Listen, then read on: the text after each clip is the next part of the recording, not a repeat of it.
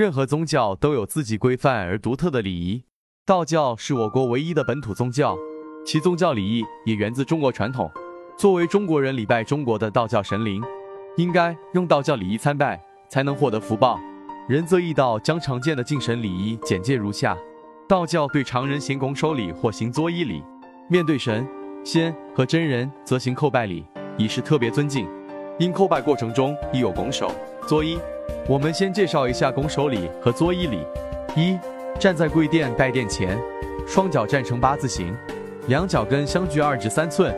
二、左手大拇指插入右手虎口内，掐右手指纹及无名指根部，右手大拇指屈于左手大拇指下，掐住五纹及中指上纹，外呈太极图形，内掐子午诀。这种抱拳形式多用于打坐时。意义道元守一。三月四日叩拜时，一面躬身，并且一面双手于腹前合抱，自下而上不过鼻行礼，表达尊敬之意。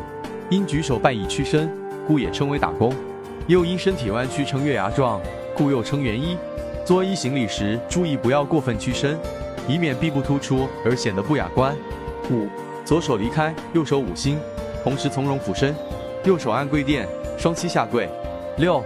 作揖后跪地叩头的方式和佛教的五体投地地叩头方式也有所不同，要求以右手置于垫上，左手按在右手背上呈十字形，头扣于手背上即可。需提醒注意的是，叩头时头与背要同时下伏，避免臀高于背。